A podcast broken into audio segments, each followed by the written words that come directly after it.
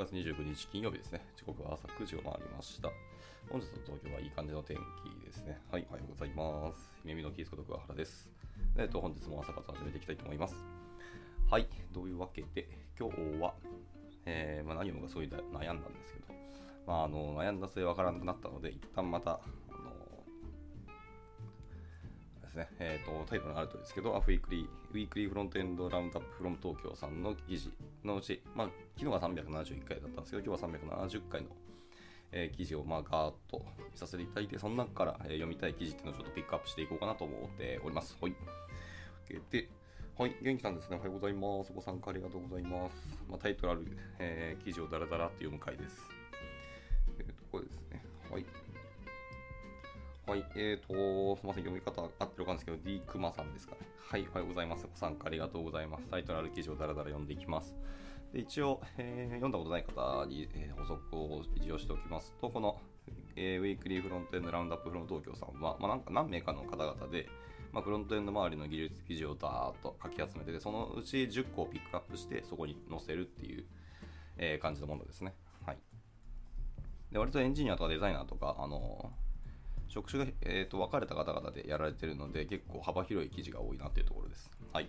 では早速やっていきましょう。ボリューム370回のところですね。はい。では、え1つ目ですけども、1つ目は、えードラメトリックスですね。えー The Right Answer to えー Measuring Engineering Team、えー Performance ですね。えーヤコブ・カプランさんっていう方とモスさんって方が書かれた記事ですね。えーと、パフォーマンスを測定するためのドラメトリックスっていうものがあるらしいですね。ドラ、DORA でドラだと思いますけど。はい、エンジニアリングチームのパフォーマンスを測定するにはどのような指標を、えー使用する必要があるか、この質問に対してドラメトリックスっていうその考え方を紹介しますと。でドラメトリックスでは次の4つの指標を、えー測定することでチームのパフォーマンスの評価も行っていますということでした。はいえー1つは変更のリードタイムですね。で2つ目が、デプロイの頻度。で3つ目が、変更障害率ですね。最後4つ目はサービスの復元時間です。はい。この4つですね。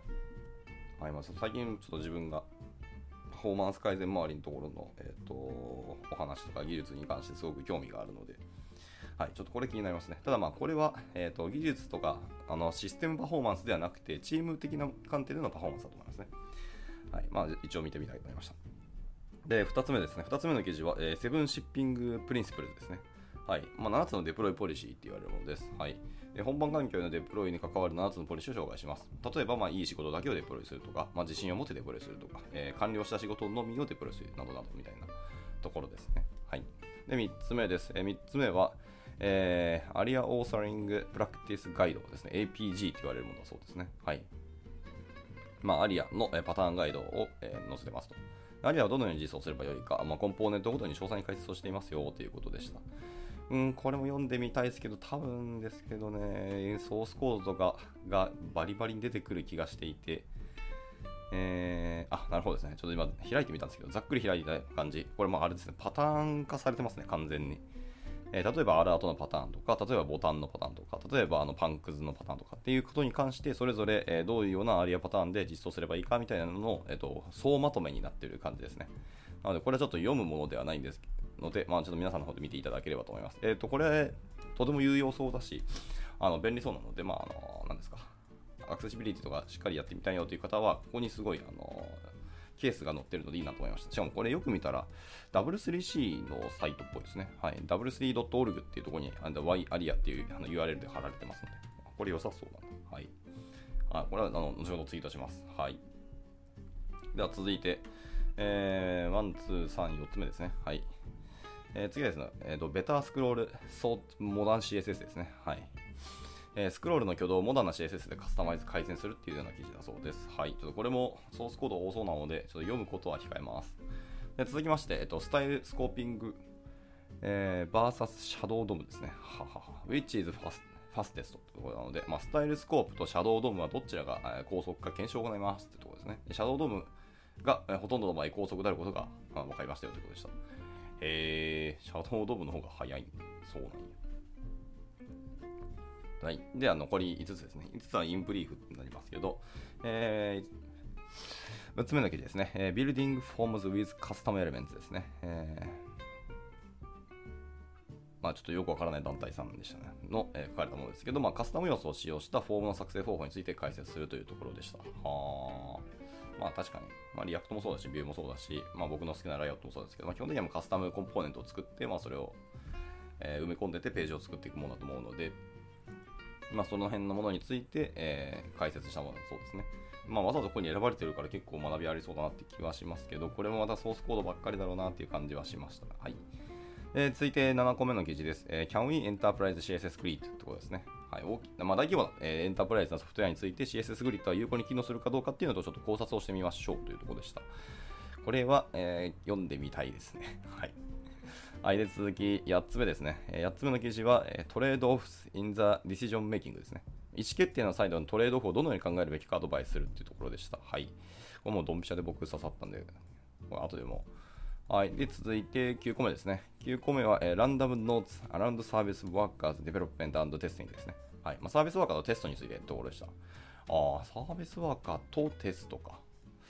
あまあ、僕あんまり僕サービスワーカー実はあの案件とかで、あの、ガリガリ使ったことがなかったので、これはこれで技術的な、あの、好奇心はくすぐられますね。はい。ただ多分これもソースコードだらけだと思うので、今回の音読の中には控えようかなと思いました。はい。えー、ラスト。えー、Apple is not、えー、defending browser engine choice って言ってますね。はい。Apple, の iOS がブラウザの多様性を妨げてるんじゃないかっていう観点からの考察だって言ってました。はい、なるほどね。まあまあ、それは皆さん同じような意見あると思いますけど、あれですね、サファリ16ですね、の、えーと、ベータの記事をだいぶ前に読んだんですけど、はい、サファリ16ベータで、あれですね、ついにプッシュ通知が実装されるっていうところがだいぶ大きなあのお話だったと思います。さっきの WWDC で Apple の発表の中にありましたね。なので、まあ、サファリ16を僕は結構期待はしてますね。やっとウェブの進化にあの Apple も乗っかってくれたんだなっていう感はあります。であとなんだっけ、あの Chrome 拡張みたいなものをサファリでも作れるようになりますよっていうのも同じようにやってて、なんかそういうツールキットみたいなのを紹介してたはずなので、はいまあ、あの気になる方は、あの Apple の公式ブログ見てみてください。WWDC のブログの中に、えーと、サファリ16ベータっていう確かタイトルの記事があると思いますので、その辺からざっと、しかもなんか2、3回に分けて、その辺の、詳細な、えー、ものが書かれてたと思うんで、まあ、見てみてもらうと結構面白かったと思いますね。はい、というわけで10個紹介していったんですけども、まあ、やっぱり一番読みたかったのは一番最初のドラメトリックスですね。パフォーマンスを測定するためのドラメトリックスってやつが僕が一番気になったので、えー、そこを読んでいこうと思いました。で本当はですね、えー、ざっくり今日読みたかったものとして、昨日読んだものの中に出てきた、ホワイユーズサスってやつと、えっ、ー、と、Write Better Commits Build Better Project ってやつですね。あの、まあ、良いコミットメッセージが、えー、良いプロジェクトを作りますよっていうところですけど、まあ、読みたかったんですけど、まあ、特に後者の方はめちゃくちゃ長くてですね、はいまあ、とても今日じゃ読み切れなかったので、えー、ちょっと控えようと思いました。ただ、まあ、全部英語なんですけど、これはこれで学びがすごくありそうだったので、まあ、あの、まあ、もちろん皆さんも Git 使われると思いますので、ぜひぜひあの参考に読んでみていただけたらいいんじゃないかなと思ったりはしましたね。はいまあ、改めて読んでやっぱり読みたくなったら、えっと、こちらで読もうと思います。はい、というわけでじゃあ今日はそのドラメトリックスってやつのところを読んでいこうかなと思います。はい、では行きましょう。えー、はい、ドラメトリックスですね。エンジニアリングチームのパフォーマンスを測定するためにどのような指標を、えー、使用すればよいですかっていうような、えー、質問を、えーとまあ、結構な頻度で、えーと、聞かれますと。なんか FAQ を作成するほどの頻度で聞かれると言われたので、はい、で私の答えはまあ人それぞれだと、まあ、思われるかもしれませんと言ってます。はいまあ、今から一応5つ ,5 つぐらい、4つですね、4つぐらいそのなんかあのそのドラメトリックスのところで書いていくんですけど、まあ、基本的に人それぞれじゃないのっていうところにあるかもしれないですけど、とそうではないよっていうことを言っておきます。私は、えー、正しい答えは1つだけだと信じています。えー、より正確には非常に優れたより、えー、適用可能な確立された一連の測定基準があってそれを出発点とすべきだと思いますと。でうまくいかないかもしれないし、まあ、他の測定基準で、え、補強する必要があるかもしれませんが、まあ、大多数のチームでうまくいくはずですよと。で、えー、そしてその、え、証拠ができるまではこれらの、え、測定基準を使うべきだというふうにおっしゃっていますというところでした。はい。で、まあ、それらの、ま、測定基準、メトリックスっていうのは、え、以下になりますよっていうところです。はい。で、まあ、1つ目が、え、 Deploy Frequency ですね。デプえー、DF って言われます。最初の DORA Metrics の D のところですかね。はい。まあ、あなたのチームはどのくらいの頻度で本番環境へのリリースを成功させていますか、えー、通常、まあ、期間ですね。まあ、日、何日なのか、週なのか、月なのかっていうその期間ごとのリリース数で、まあ、一応測定されます。で、パフォーマンスの高いチームは、まあ、一般的にリリース頻度が高く、その DF の変化によりチームが減速しているのか、スピードアップしているのかっていうのが一応わかるよっていうふうに言ってますね。はい、っていうところでした。確かに、えっと、このメトリックスって、えっと、Amazon じゃなくて、どこだっけ？あ、余ってます。合ってますね。Amazon とか、えー、まず厳密に言うと Amazon じゃなくて、えー、と AWS ですね。とか、えー、とあと Google もその辺の指標を取ってるらしいですね。はい。1日何何回デプロイするかみたいなところかも、えー、と計測をしてるみたいなのを1回読んだ気がします、ね。なので、この頻そのデプロイメント頻度っていうメトリックスは割と世界でも使われてて良さそうだなと確かに僕思いましたね。はい。で、2つ目です。2つ目の基準が、えー、Read Time for Changes ですね。LT って言われるもんですけど。はい。まあ、変更のリードタイムですね。まあ、変更が開始されたとき、まあ、例えば、えバックログから開始されたチケットだったり、その脆弱性の修復の開始などなどとかありますけど、まあ、そのような開始されたときと、まあ、それがリリースされるときのその時間間隔っていうところを、え、基準基準ですね、あのメトリ、えー、メトリードタイムとかの、え、スタートとエンドとして、え、測っていこうというところですね。でこれはチームの効率と、え、応答性を測定します、え、LT が高いということは、チームが過負荷で、えー、一度に多くのことをやっているか、もしくは仕事を十分に小さく分割していないかっていうことを示す場合が多いですよって言ってました。はい。まあそうですね、リードタイムだと思います。あ一応余談ですけども、弊社夢見でも今、あのエンジニアチームの、あのあれですね、生産性向上とパフォーマンス改善ってところを今、視野に、裏で実は動いていて、あのファインディチームズさんのっていう名前のサービスを使ってるんですけど、まあ、その中で、えっと、要はリードタイムっていうところが結構重要になってて、そのリードタイムをどこに置くかっていうので、あのメトリックスの指標を測ってますね。はい、のでこれもこれでなかなか、まあ、今まさに僕がやってることと共感があったので、いいなと思いましたね。はい。まあ、エンジニアの生産性どこで測るかってすごく難しくですね、まあ、困ったので、一旦弊社の、まあ、具体例で喋っちゃいますと、えっと、最初の、あれですね、各チケットごとに、えっと、まあ、着手し始めた一段、最初、コミットし始めるときあるじゃないですけど、そのファーストコミットから、その、えっと、やってる開発が、えー、デプロイするためのブランチですね。あのメインブランチとかいっぱいブランチあると思いますけど、そのブランチにマージされるまでの、えー、時間、リードタイムっていうのを、えーと、僕らはその生産性っていうふうに一旦決めました。というのも、あの本当はデプロイまで行きたいんですけど、やっぱりあの弊社っていうのはクライアントワークをする会社なので、あのブランチにマージはしたんですけど、実際デプロイするかどうかとか、あのリリースするかっていうのは意外とお客さんマターだったり、あのタイミングは測らせてくれって言われたりしたりすることもあったりするので、あのデプロイにしてしまうと、そのお客さん都合でデプロイしなくて、リードタイムがものすごく長くなって、この人生産性悪いみたいな指標になってしまうので、それは良くないよねっていうので、なので、出荷準備までできました、つまりブランチにマージされましたっていうところまでをリードタイムに一旦して、えー、と弊社では一旦あの生産性のあの可視化っていうのを図ろうと今しているとこですね。はい。あの余談でしたけど、一応参考程度に、えー、お話しさせていただきました。はい。で、3つ目ですね。3つは、えー、3つ目は、えー、チェンジフェイラーレイトですね。はい。あの、失敗。変更の失敗率。まあ、失敗という定義をまたどうするかっていうのはすごく難しいですけど、まあ、まあ、とにかく落ちた確率ですね。はいまあ、変更のうち何パーセントが失敗したかですね。まあ、その失敗は一応障害であったり、バグであったり、セキュリティ問題が起きたみたいなことですね。などなど引き起こしたかっていうところを、まあ、失敗と定義しますと。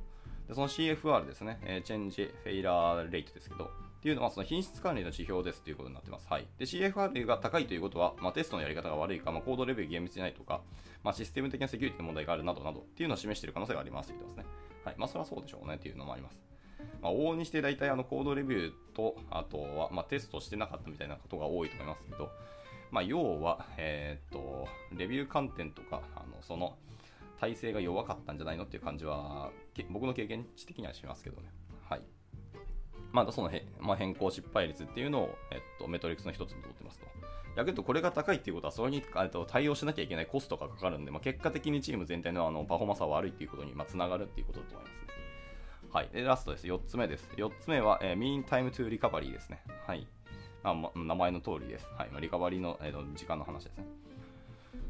はい、で障害が発生したときに、まあ、システムを復旧して通常運転に戻すのにどれぐらいの時間かかるかというところですね。MTTR が低いチームっていうのはより、えー、大体になることができますと。ああ、そうね。それは確かにそうですね。早くリカバリーできるんだから、あのリスク高いあのチャレンジをすることも別にそんなになくなって、あのなんですか、障壁がなくなるという感じですよね。よよってだあ、まあ、大胆になることができると。まあ、つまり、障害が発生しても迅速に回復することができる。MTTR が低いということを重視すると、まあ、より堅牢なシステムを構築する方向に向かう傾向があると言ってます。はい。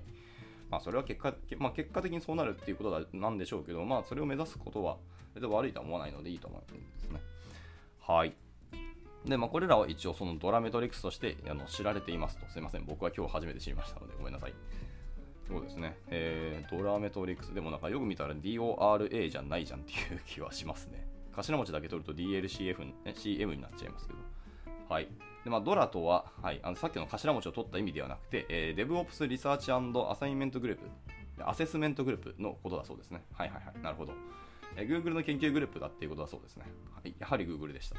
で彼らの研究によると、その上記のメトリックスっていうのは成功した高パフォーマンスのチームと相関があることが分かりましたと。でその背景や、え、研究の深掘りについては、えー、アセスレイティっていうあの記事があるので、そちらを読んでみてくださいと。えーと、リーンソフトウェアと DevOps の科学っていうものもあるので、まあ、そこを見てみてくださいよということでした。はい。で、一応この記事のリンクも貼られてますので、えー、ちょっとざっと見てみて良さそうであれば、あ、すいません、これは書籍でした。なるほど。あ書籍というか、まあ、ペーパーバッグですね。だったので、えっ、ー、と、ちょっと音読するかどうかな、あだからできないですね、これ。お金払って、えー、と読まなきゃいけないものなので、それを音読するとさすがにあの怒られると思うので、これは読めないんですね。はい。まあ一応、じゃあリンクだけちょうどツイートします、これは。はい。じゃあ続いての、えー、とこ入っていきましょう。今ので一応、えーと、ドラメトリックスのとりあえずの紹介でした。じゃあ続いて、えー、チップストリックス for ドラメトリックスというところですね。はい。まあ、ヒントとコツのところの話をしていこうと思いました。はい、でこれらの、えー、測定基準を、えー、実際に採用するにはいくつかのスキルが必要で、そこには微妙な違いがありますと。でここではあまり深く掘り下げることはしませんが、まあ、それについてはあのさっき出てきたそのアクセラレイトっていう記事が、記事じゃないですね、本があるのでそこを読んでみてくださいと。出てます。で、私が長年にわたってこれらのメトリックスを使って得た簡単なヒントやトリックをいくつか紹介したいと思いますと。はい、で、まず測定して、えー、目標を後で設定しますというところです。まあ、あるいは全く設定しないっていうこともありえますと言ってますね。へえ、そうなんや。Measure first, set targets later って書いてますね。はい。いや、これはもう本当にもう素晴らしい名言ですね。とにかくまずは計測、測定をしろということですね。はい、数字を取りなさいと言ってます。はい、で、グッドハートの法則を思い出してくださいと。えー、測定が目標になるとき、それは良い測定ではなくなります。えー、ドラの指標に関する私の経験では、えー、早急に目標を設定してもうまくいかないということだそうです。はい。まあそうだよね。測定が目標になってしまうと、それは良い測定ではなくなりますね。何のための測定なんだっていう話は絶対出てくるのでね。はい、で例えば、え、あなたのエンジニアリングチームが週に3回デプロしているとしましょうと。これは良い、え、DF でしょうかどうかっていうところですね。それとも悪い DF でしょうかと。はい。これもっと詳しく説明しないと、その今の単語だけとか言葉だけだと分かりませんと。であるチームにとっては週3回というのは素晴らしいことだし、他のチームにとっては教育的な遅さだというふうに言われる可能性もありますと。で多くの場合、目標を設定する必要はないでしょうと。私はその特定の目標を設定するよりも、時間の経過に伴う変化をモニターすることの方が価値があると考えていますと。はい、で相対的な変化っていうのはチームの何かがプラスにせよマイナスにせよ変化したことを示しその根本原因を調査しそれに応じて調整することができるんですと言ってますいずれにせよ明確な目標を設定するのであればまず測定して、えーと、推計で済ませないでくださいということを言ってます。はい。まあ確かにそうかもしれないですね。測定したその数字とかデータを見て、チームの状況とか、あの開発スピードとかから考えたときに遅いか早いかっていうのを測定するのは全然いいかなと確かに思いましたね。はいまあ、でも何のために測定するのかっていうその共通の握りっていうのも僕は結構重要だと思うので、そこざっくりですね、あの話、そういうもなんか共通認識とか共通の目標みたいなところ持った上で、まあ、一応そう測定するものっていうのを比較、えーと、選定して、で実際に測定して、でそこから目標を作っていくのがいいのかなとちょっと思いましたね。はい。まあ、闇雲に測定したりなんかするとかだと、まあ、結果数字取ってどうすんのっていう話にもやっぱつながってしまいますので、ね、はい、というところでした。続いて、えっ、ー、と、carefully define answering teams 違うね、terms でした。はい、っていうところですね。ね補助的な用語を注意深く定義しましょうというところですね。はい、えー、ドラメトリックスが使用する用語の中には慎重に定義する必要があるものがいくつかありますと。で、それは、えー、障害だったり、えー、回復だったり、まあ、変更、開始、終了というようなことですね。はい。などなどというものがありますと。で、デプロイされたっていう言葉も見た目以上に実は複雑ですよと言ってます。まあ、フィーチャーフラグの後ろに、ま、新機能をデプロイする場合はどのようどうなりましょうかということですね。でコードが本番稼働した時点でその LT の時計を止めるのか、それとも100%のユーザーがフラグを立てた時点で止めるのか、その中間でしょうかみたいなところですね。確かに、割とやっぱ段とかゴールの定義っていうのが曖昧だってする可能性確かにありますね。い、である程度一貫性があれば答えはどうでもよいのです。しかし、これらの値をどのように測定するかについて前もって慎重に定義しておくことは価値がありますよと言ってますね。はい。というところでした。まあ確かにね。はい。まあ、それ以上でも以下でもないなっていうふうに 思いましたね。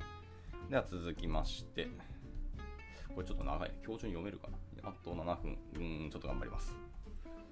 はい。じゃあ、えっと、続きまして、A few real example to apply Durametrics ですね。はい。ドラメトリクスを適用したいくつかの実例というところです。え、最後にこれらを、え、具体的にするために、え、これらのメトリクスを様々な種類のチームに適用したいくつかの例を紹介したいと思います。これらは全て実際の例だというふうに言ってますと。はい。で、まずはフィーチャーチームですね。はい。このチームは新、まあ、新、あ新しい製品の、えー、実装をエンドツーエンドで担当する担当するフィーチャーチームだと言ってます。はい。で、彼らは、えー、 DORA Metrics をどのように定義し使用したかというと、こんな感じですと。まず1つ目ですね。え、ー、と、DF、まあ、 Deployment、なんちゃらでしたっけ？やばい、もう忘れた。はい、えー、 Frequency ですね。DF でした。はい。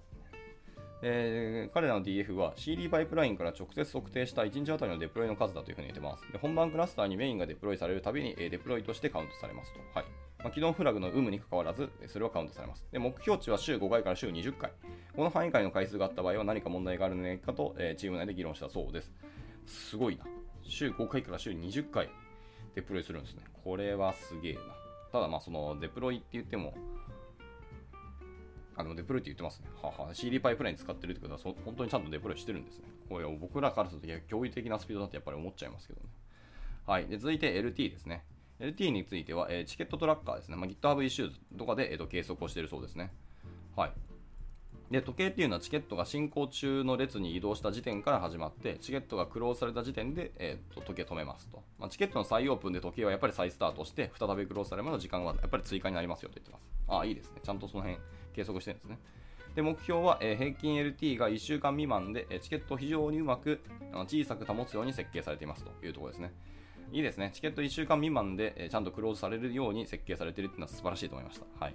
まあ、とかくほっといていくと、チケットの異臭なんて全然1週間余裕で超えて、また来週もこのチケット見るななんてよくよくある話なので、これが1週間でなるべくクローズされるようになっているっていうのはめちゃめちゃ素晴らしいと思いました。はい。続いて、えーと、CFR ですね。えー、失敗したデプロイメントの、えー、割合ですけど、まあ、失敗とは以下のいずれかと定義してみたそうです。はい。えー、っと、3つの定義ありますね。えー、1つ目は、えそのデプロイで導入されたユーザー向けのバグが起きたときです。はい。で続いて、2つ目は、えそのデプロイで発生したセキュリティ問題ですねというところです。はい。で、3つ目、長いな。3つ目は、えインシデントポリシーガイドで定義されたインシデントを発生させたこと、まあ、CFR に、え特定の目標はありませんでしたが、えー上向きの、えドリフトがないか長期を立て監視しましたというふうにあの補足をされてます。言ってますはいはい。です。で、最後4つ目ですね。MTTR ですけども、えー、上記で定義した障害について、まあ、障害が最初に指摘されてから解決されるの時間、まあ、インシデントの終了が、えー、宣言されるか、もしくはバグが解決されて本番環境にデプライされるかのいずれかだというふうに言ってますと。でバグとインシデントのタイムラインは大きく異なるため、まあ、この2つを別々に測定して、えーと、バグの MTTR とインシデント MTTR と呼んでいますと言ってます。あ、いいですね、これ。で、目標としては、えーと、インシデント MTTR の平均を4時間未満、えー、でバグ MTTR の平均を、えー、10代度に応じてクリティカルな問題の24時間から、えー、ローセブな問題の90日までとします。90日ってすげえな。まあ、ローセブだからいいとは思いますけど、えー、まあ、クリティカルな問題はなるべくもう24時間、1日以内に、えー、と直しましょうということを言ってますね。はい、というところでした。まあ、結構参考になりますね。やっぱりこういう他社の実際に運用されたチームのあのメトリクス基準っていうのは。はい。で、今のはフィーチャーチームのメトリクスでした。で、続いての、えーと、例はですね、まあ、例2つしかないんですけど、続いての、えーと、チームはセキュリティエンジニアリングチームですね。はい。で、このチームはもちろんセキュリティエンジニアリングチームで、えーとエンベデッド、エンゲージメントモデルを採用していますと。はい、でつまりチームのメンバーは通常数ヶ月間に異なるエンジニアリングチームに所属して、えー、高リスクまたは何らかのセキュリティに焦点を当てた、えー、重要な、えー、イニシアチブに取り組んでいきますよというところでした。はい、でこのチームの、えーと、メトリックスはってこんな感じですよというところです。え、まず DF ですね。はいえー、組み込まれたチームの DF を見ることによって、まあ、間接的に測定します。で目標は、えー、セキュリティエンジニアの存在によって、えーと、DF が変化しないようにすることでした。まあ、言い換えれば、えーと、セキュリティエンジニアチームというのは、えー、頻度を落とさないようにすることだというふうに言ってます。なるほどですね。はいはいはいはい。関わったことによって頻度を下げないようにするというのはやっぱり重要で、なおかつやっぱり間接的に、あのまあ、第三者目線でどんどん測定するというところにあの注力を置いたって感じだそうですね。はい、で続いて、まあ、そうすると具体的にどういう設定、目標の数値にしたのかっていうのが出てこないですね。ここはあくまで測定だけをしたチームっぽい感じに見えますね、これだと。はい。え続いて LT ですね。LT は、え、前の例の LT とほぼ同様に、ま、セキュリティエンジニアチームが直接ですね、エンジニアとかレビュアーなどとして取り組んだ変更についてま測定をしましたと。はい、で DF と、え、同様、目標というのはあなたが参加したチームの LT に悪影響を与えないことでした。はいはいはい、やっぱりセキュリティチームだけあって、まあ、開発をするわけじゃないので、ちょっとあの関わり方っていうのは違うらしいですね。まあ、それでも、えっと、ドラメトリックスに従って、なんかいろいろやってみたということですね。はい、で3つ目、えー、CFR ですね。セキュリティエンジニアが関与したときに行われた変更によってもたらされたセキュリティ問題を特に定義しましたと。で問題目標っていうのは CFR が1%未満だよと言っています。はい。私はこれは高すぎると主張しましたが、それはまた別の機会に話します。なるほど。セキュリティエンジニアチームが関わったことによって、えーと、1%未満の、えーと、セキュリティ問題を定義したと。まあ、それは高すぎるって思う人はいるでしょうね。そのセキュリティ専門のチームなのに、セキュリティチームが関わって1%近く、あの問題が起きてしまうっていうのは、それは嫌ですもんね。確かにね。はい。はい。で、最後、えっ、ー、と、MTTR ですね、えー。MTTR はセキュリティエンジニアチームが関与した製品のセキュリティ問題についても具体的に定義しましたと。問題そのものにも定義しましたと。で、最初の発見から、えーと、最終的な修復までの経過時間でもちろん測定されます。で、えー、目標は会社の脆弱性管理ポリシーによって定義され、えー、クリティカルの7日間からローの91日間までとしましたと。はい、というところですね。7日間になってますね、クリティカルの問題が。えー、ちょっと長くなりましたね。まあ、でも安易に設定とかあの対策をして、まあ、別のなんか二次災害とか起きないようにするとか、いろいろ多分考えることがセキュリティチームの場合はあるのかなとちょっと思いましたね。はい。で、最後が、えっと、SRE チームの例を出されて、えっと、終わりになってますね。はい、30分来たんですけど、ちょっと、あの、もうちょっとだけなので、えっと、このまま走り切りたいと思います。え、SRE チームですけど、まあ、これはですね、他の約12のエンジニアチームに対するサービスチームとして活動していました。SRE は、まあ、中央主要中堅的なオペレーションは担当せず、まあ、各チームがそれぞれのコンポーネントを運営し、ま、オンコールで対応して、全体的に組織をレベルアップさせる役割を担っていましたというところですね。ま、なんか第三者チームですね、こちらもなんか、なんとなく。では、どのように、えーと定義して使っていたかというところですけど、まず DF ですね。で、DF っていうのは、えーと、SRE っていうのは各コンポーネントチームの DF を監視して、各チームは、えー、上記の最初の例と同じように DF を測定しましたと。で、四半期ごとに DF が最も低いチームと協力して DF を高めるように努めましたっていうところです。はい。どっちかとこっちはやっぱアプリケーション側にしっかり寄り添いつつ、えっ、ー、と、チームとして協力して動いていたっていう感じですね。はい。で、LT は、えっ、と、この SRA チームではあの LT 使ってないってことだそうですね。あの全然対象外だから、スコープ外だから使ってないそうですね。はい。で、3つ目です。3つ目 CFR ですけども、えーと、SRA チームというのは各コンポーネントチームの CFR をまあ一応監視はしていて、これはインシデントを発生させたデプロイの割合と定義しましたと。ああ、はいはいはいはい。で、この CFR はインシデント発生されたデプロイの割合と定義され、ここでもパフォーマンスの低いチームと協力して、やっぱり CFR を、えーと低減させましたよと言ってます。で興味深いことに、特定のペアやグループの CFR の間に相関関係が見られることがあって、それはある種の障害依存性っていうのを示していますと。でこれはある種の故障の依存関係も示しています。で多くの場合、これこれはそれらのチームの故障状態を互いに切り離すための作業にま発展をしましたよと言ってますね。チーム自体の故障状態っていうのをま切り離してかん、えー、作業することに発展をしたんでしょう。しましたということですね。へー。まあでもなんか特定のペアとかグループであの CFR の間に相関関係があったということなので、まあ、確かに人依存のなんか問題はあったんかもしれないですね。はい。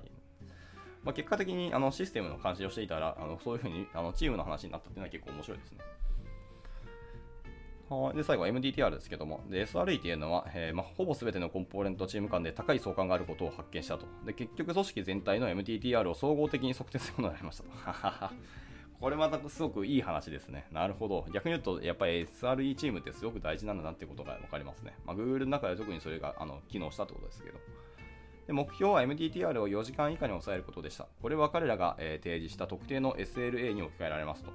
SLA とは何ぞやっていうのは書かれないですね。はい。4時間は突然出てきたもんじゃもちろんないですよと言ってます。はい。